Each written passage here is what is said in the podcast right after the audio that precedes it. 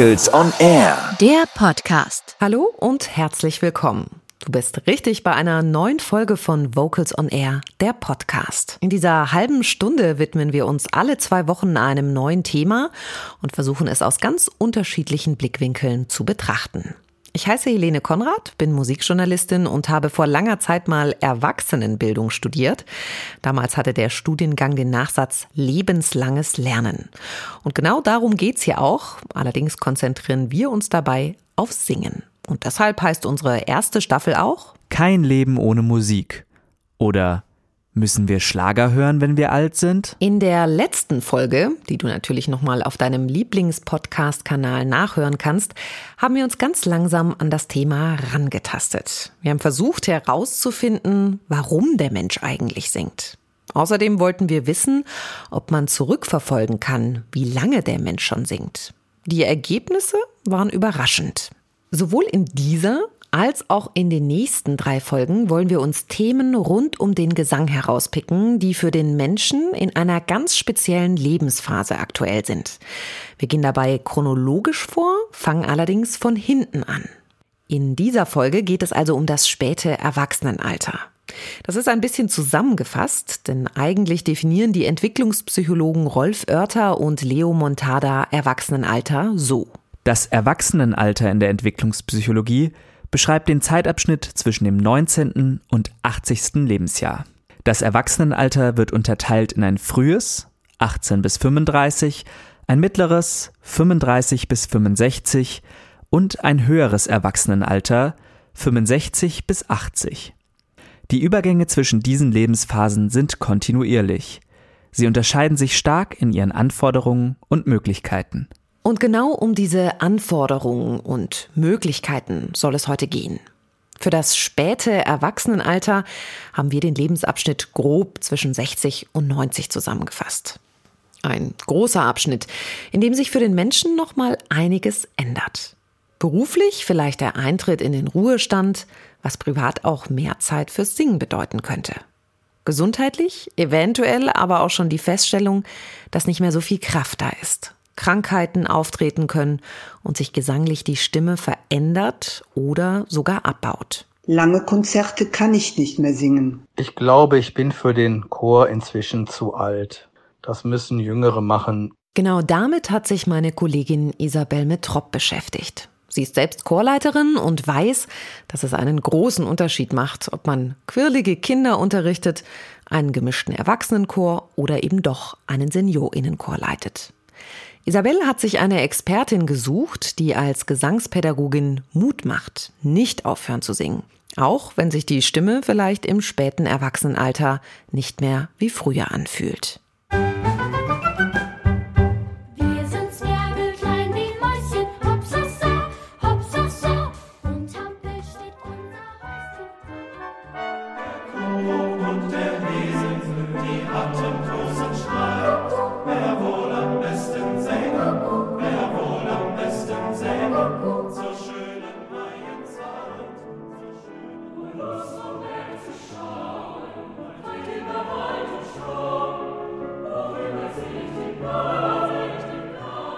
Unsere Stimme verändert sich im Laufe des Lebens.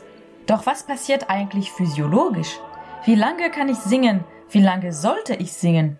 Und was kann ich machen, um länger singen zu können? Ich habe Annette Mangold gefragt. Frau Mangold ist Logopädin und Gesangspädagogin, außerdem Mitglied im Musikbeirat des Schwäbischen Chorverbandes. Sie arbeitet unter anderem an der Musikakademie für Senioren Baden-Württemberg. Also physiologisch gesehen ist es so, dass die Stimme ganz entsprechend auch von den gesamtkörperlichen Alterungsprozessen unterworfen ist. Das heißt, so wie die Muskulatur einfach auch an Spannung abnimmt, so wie die Haut auch irgendwann faltiger wird, so funktioniert es auch mit den Stimmbändern. Das heißt also, die Spannkraft lässt nach und damit ist es auch so, dass zum Beispiel Schwierigkeiten in der Höhe auftreten können, dass die Stimme nicht mehr so geläufig ist, dass die Dynamik, dass also die Steigerungsfähigkeit von der Stimme, dass das dann vielleicht unter Umständen eingeschränkter ist oder dass die Stimme auch ein bisschen brüchiger wird. Beim Singen ist der Körper das Instrument. Somit ist die Stimme nicht so alt wie der Mensch, sondern so alt wie sein Körper. Und wie die Stimme nicht nur im Kehlkopf entsteht, spielen auch andere Körperteile oder Sinne eine Rolle. Und neben dem Abnehmen des Muskeltonus funken die Hormone im Instrument Stimme auch noch dazwischen.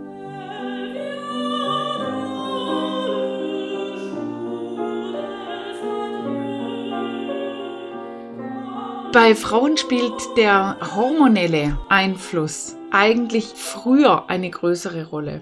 Und zwar durch das, dass die Frauen nach der Menopause sich schon die Stimme verändert.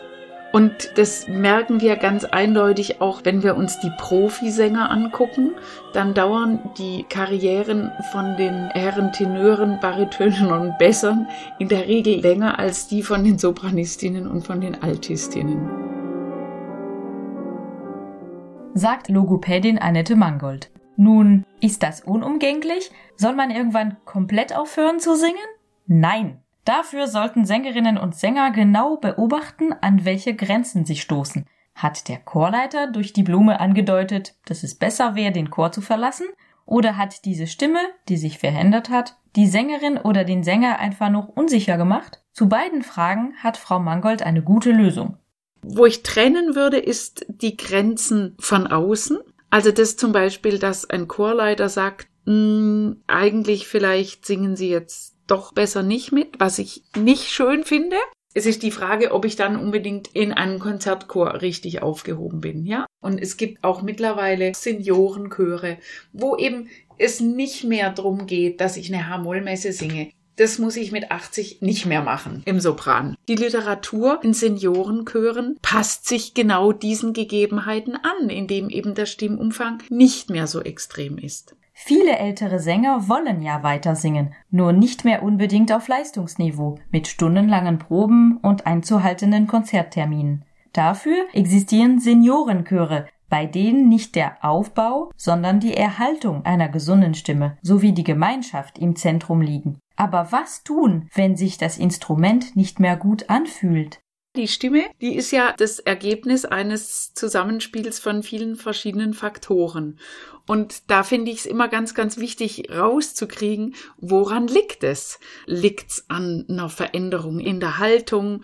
Ist es so, dass die Atmung eingeschränkter ist, dass ich einfach nur noch ein vermindertes Luftvolumen zur Verfügung habe? Liegt es am Gehör? Also habe ich vielleicht einen Hörverlust oder auch ein Hörgerät und merke dadurch andere akustische ja, Einstellungen oder andere Rückkopplungen? Oder liegt es unter Umständen an einer veränderten Artikulation? Also da gibt es wirklich ganz, ganz, ganz viele verschiedene Faktoren und mir ist es eigentlich immer wichtig, rauszukriegen, woran liegt es individuell.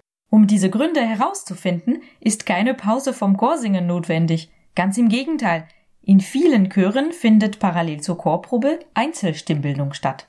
Angelika ist 72. Sie singt schon ihr ganzes Leben im Chor. Doch als sie ungefähr 50 war, fühlte sich ihre Stimme plötzlich anders an und sie hatte nicht mehr so viel Spaß am Chorsingen. Jedoch es gab dann schließlich eine gute Stimmbildnerin und die hat es irgendwie drauf gehabt, mir zu sagen, was ich machen könnte, sollte, wie ich meine Stimme lockere, wie ich einfach besser werde.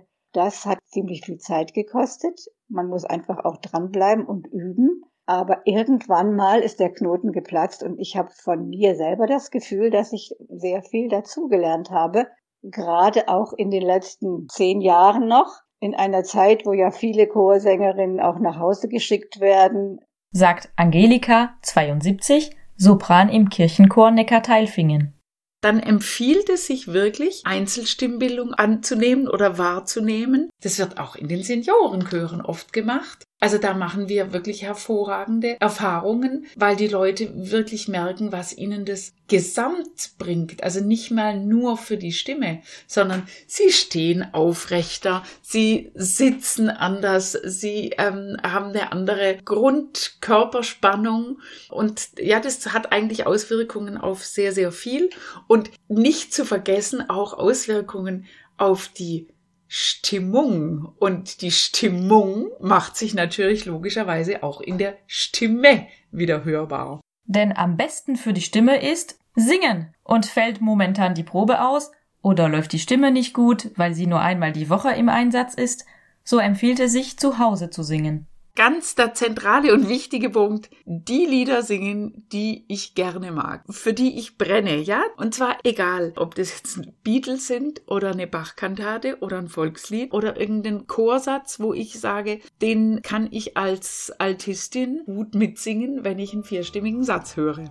Sollten zu Hause die Musikquellen fehlen, ist die Website www.liederprojekt.org eine unglaubliche Quelle von Volksliedern, Weihnachtsliedern, Wiegenliedern mit Noten und Mitsingaufnahmen.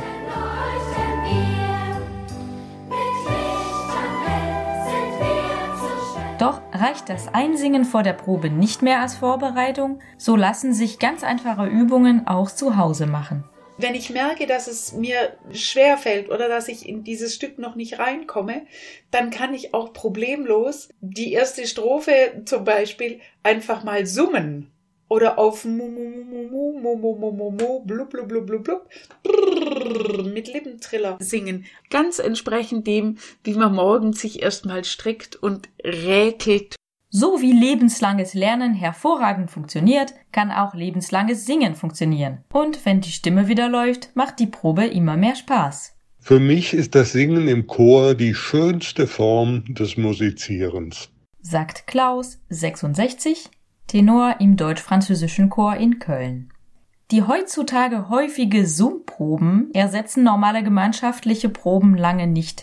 Diese Zeit ist genau richtig, um Einzelunterricht auszuprobieren. Somit steht ein lebenslanges, schönes und gesundes Chorsingen nichts im Wege.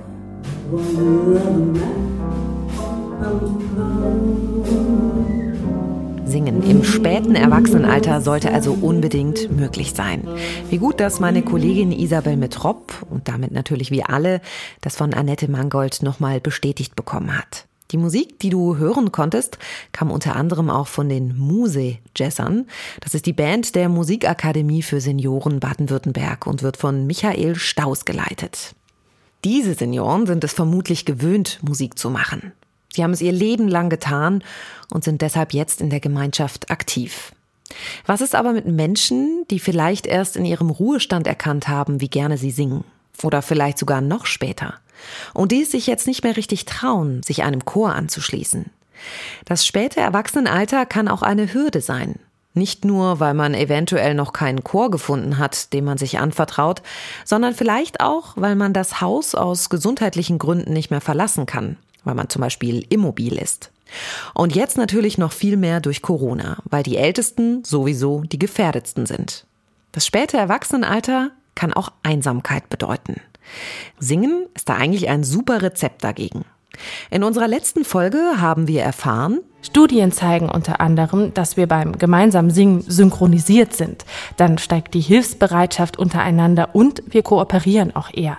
Heißt also, Singen ist evolutionsbiologisch betrachtet eine super Strategie, um ein Gemeinschaftsgefühl zu erzeugen. Singen erzeugt aber nicht nur ein Gemeinschaftsgefühl, sondern es lässt ältere Menschen spüren, dass sie nicht alleine sind. Eine Idee, wie das auch ohne Chor funktioniert, die stellen wir dir jetzt vor.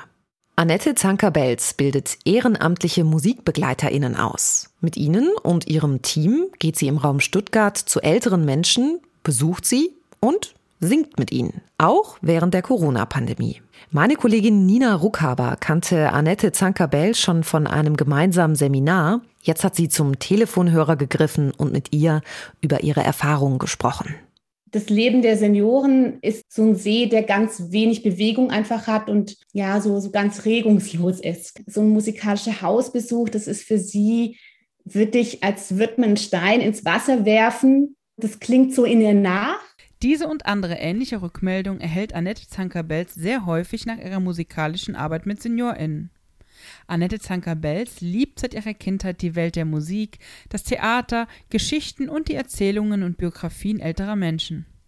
Sie hat 20 Jahre lang verschiedenste Musik- und Kulturvermittlungsprojekte für jedes Lebensalter und Generationsprojekte umgesetzt zum Beispiel für die Internationale Bachakademie, den SWR, den Schwäbischen Chorverband, Musikakademien, Kirchen, Schulen, Kindergärten und Pflegeheime. Die Musik und das Thema des lebenslangen Lernens ziehen sich für sie wie ein roter Faden durch das eigene und auch ihr berufliches Leben. Getragen von Herzlichkeit, Kreativität und Professionalität rief sie lebenslang lebendig Mensch ins Leben, um mit Musik und Kultur die Menschen zusammenzubringen und SeniorInnen bis zuletzt ein erfülltes Leben zu ermöglichen. Es begann bei ihr mit einer Frage, die sie sich selbst häufiger stellte. Was gibt es eigentlich für Senioren? Und vor allem, was gibt es für die Senioren, die halt im hohen Alter leben und vielleicht nicht mehr einfach so rausgehen können, wo teilnehmen? Ihre Suche war ernüchternd. Wenig Angebote heißt auch wenig Möglichkeit für Abwechslung oder einfach wenig Bewegung. Bei einer Dame, bei der ich so sehr oft war mit 90 und habe dann dort am Wohnzimmertisch mit ihr zusammen musiziert. Und da habe ich eben schon gemerkt, boah, das, das bringt hier Bewegung, das macht was mit der Frau. Und das hat sie mir dann auch später zurückgemeldet. Doch was bedeutet lebenslang lebendig Mensch für Annette Zanker-Belz? Es bedeutet ganz einfach, ähm, dass Menschen lebenslang dazugehören, lebenslang lernen und lebenslang gestalten können und dass die ähm, Senioren das auch dann, falls, falls sie in eine Situation kommen mit einer Demenzerkrankung oder falls sie eben auch krank oder in einer betagten Lebenssituation sind, dass sie eben da auch Angebote und äh, Programme und Möglichkeiten haben. Und genau dies lehrt sie auch an andere. In einer Seminarreihe, unter anderem beim Badischen und beim Schwäbischen Chorverband, bildet sie Ehrenamtliche zum lebenslangen Musikbegleiter aus. Über mehrere Module bekommen sie dann Wissen und Ideen und Methoden an die Hand, wie sie zum Beispiel mit Senioren, mit Senioren im hohen Alter musizieren können, singen und musizieren, wie sie mit ihnen tanzen können, wie sie mit ihnen Musik hören, über Musik sprechen, ganz viele musikalische Aktivitäten umsetzen können und auch, wie sie das Ganze so äh, verbinden können, dass daraus eben so ein Austausch, so ein lebendiger entsteht mit Gesprächen über das Leben. Und die Ehrenamtlichen der Ausbildung bekommen einfach so ein, ja, so ein ganz große Bandbreite und so einen Methodenkoffer mehr oder weniger an die Hand, um dann gezielt auch individuelle Angebote, zum Beispiel bei Senioren im eigenen Zuhause oder im Zimmer auf dem Pflegeheim, also in diesem Einzelsetting umzusetzen. Und das ist ein ganz wichtiges Element, dass Menschen gerade im, im Alter wirklich sehr individuell sind und sehr verschieden. Diese Ausbildung und Arbeit mit SeniorInnen ist extrem vielschichtig. Für Annette Zanker-Belz steht auch im Vordergrund, mit welcher Haltung die Begleitung angeboten wird und mit welcher Haltung man auf die SeniorInnen zugeht. Und deshalb ist die also Ausbildung eben auch wirklich ein, ein, ähm, ja, ein Teil der Persönlichkeitsentwicklung. Und das ist auch das, was die, was die Teilnehmer mir jetzt schon so zurückgemeldet haben, dass sie ja auch sehr viel auf einmal ähm, für ihr eigenes altern lernen oder dass sie sich erstmal Gedanken darüber machen, auch wie möchte ich im Alter leben oder was, ähm, ja, was heißt es denn für mich, auch lebenslang lebendig Mensch zu sein. Und in der Ausbildung geht es auch um die konkrete Umsetzung. Eine dritte Säule oder einen dritten Inhaltsbereich und da geht es dann ganz konkret nochmal darum, wie kann man Formate umsetzen. Formate wie so musikalische Hausbesuche, wie kann man zum Beispiel auch Formate auf Abstand umsetzen, unterm Fenster, Fensterkonzerte oder musikalische Fensterbesuche? Oder wie kann man sogar am Telefon zusammen musizieren? Auch diese musikalischen Telefonate sind zuerst mal so eine Überwindung, vielleicht so ein Angebot zu machen und so ein Format umzusetzen. Aber dass dann einfach das Erlebnis total begeisternd ist hinterher. Annette Zanker-Belz arbeitet hauptsächlich mit Ehrenamtlichen. Und das macht es für sie ganz besonders.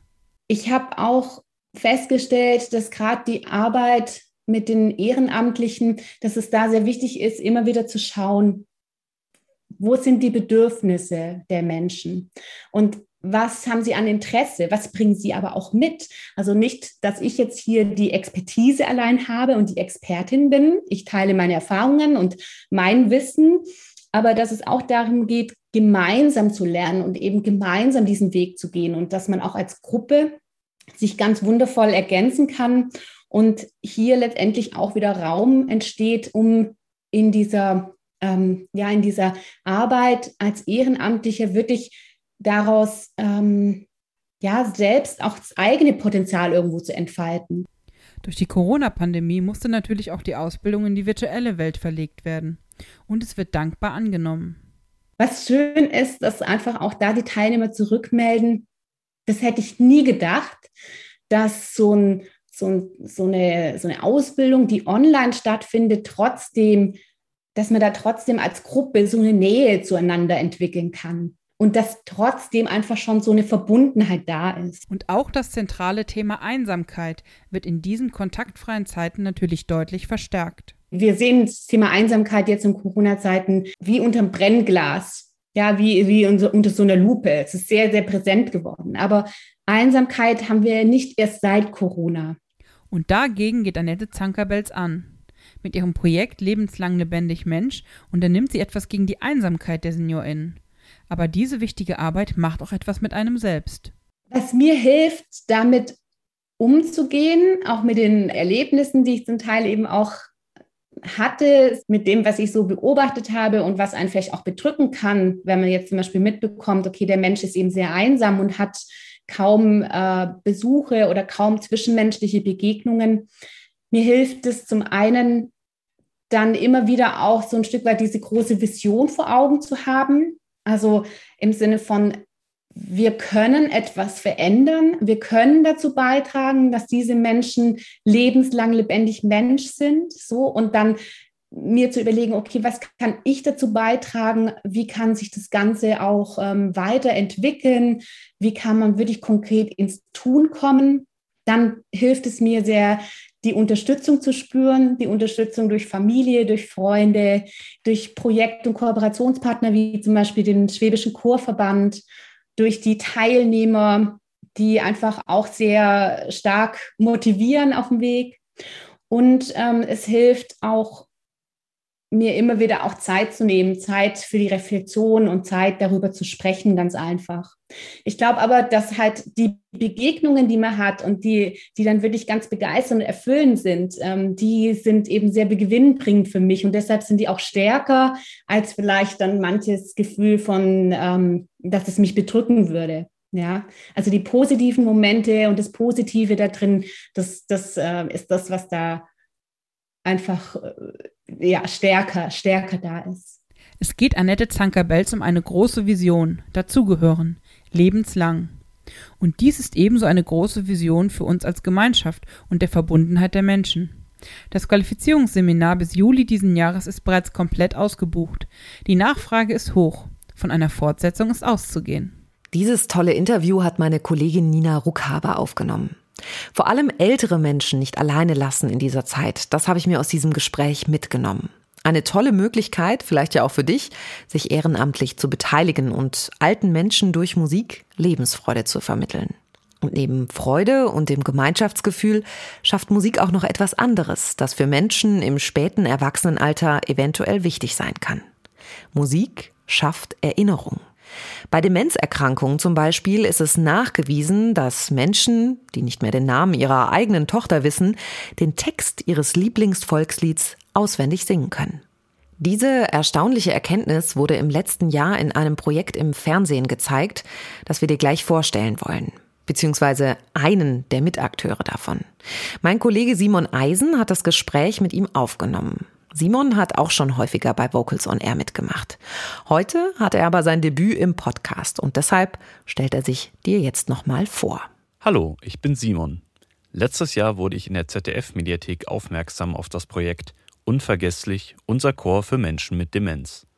Dabei haben Demenzerkrankte und ihre Angehörigen an einem dreimonatigen Projektchor teilgenommen.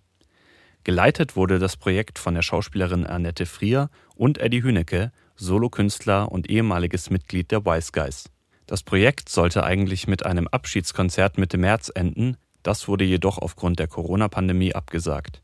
Aber es war trotzdem ein voller Erfolg, wie ich von Eddie Hünecke erfahren durfte. Eddie ist während des Interviews spazieren gegangen, daher wundert euch nicht über Nebengeräusche. Hallo Eddie. Hallo Simon. Wie bist du zum Projekt Unvergesslich, unser Chor für Menschen mit Demenz gekommen?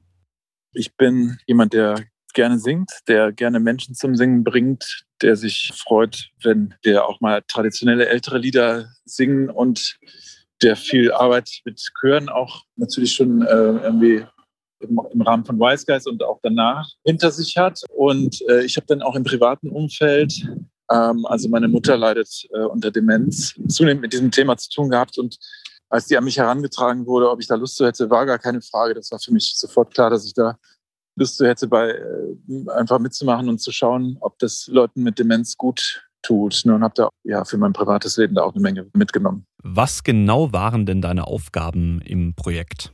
Ähm, meine Aufgaben waren es, den, den Chor zu leiten. Und das ist ein bisschen weniger, also ein bisschen anders ausgefallen, als, als ich äh, jetzt sage ich mal eine traditionelle Chorleitung kenne, weil es eben dann doch auch Einzelne gab, die dann in dem Moment Thema hatten oder äh, ja, oder die einfach ausgebrochen sind und wo man sich eigentlich mehr um, sage ich mal, stärker um einzelne Teilnehmer gekümmert hat, als das so in der herkömmlichen Chorarbeit eigentlich normalerweise erforderlich oder üblich ist. Es gab zum Beispiel, wie sagt man, nicht eine Liebeserklärung, also es war eine Liebeserklärung, es war fast wie so eine, äh, wie ein Heiratsantrag äh, von dem, von dem einen an seinen Partner. Die haben natürlich auch eine persönliche Reise und die, es ging ja auch viel dann um die Angehörigen und was das für die auch ausmacht. Das heißt, die Leitung eines Chores mit Menschen mit Demenz unterscheidet sich insofern von einem normalen Chor, dass die einzelnen ähm, Probleme, Schicksale da mehr mit äh, reinspielen als bei einer normalen Chorprobe.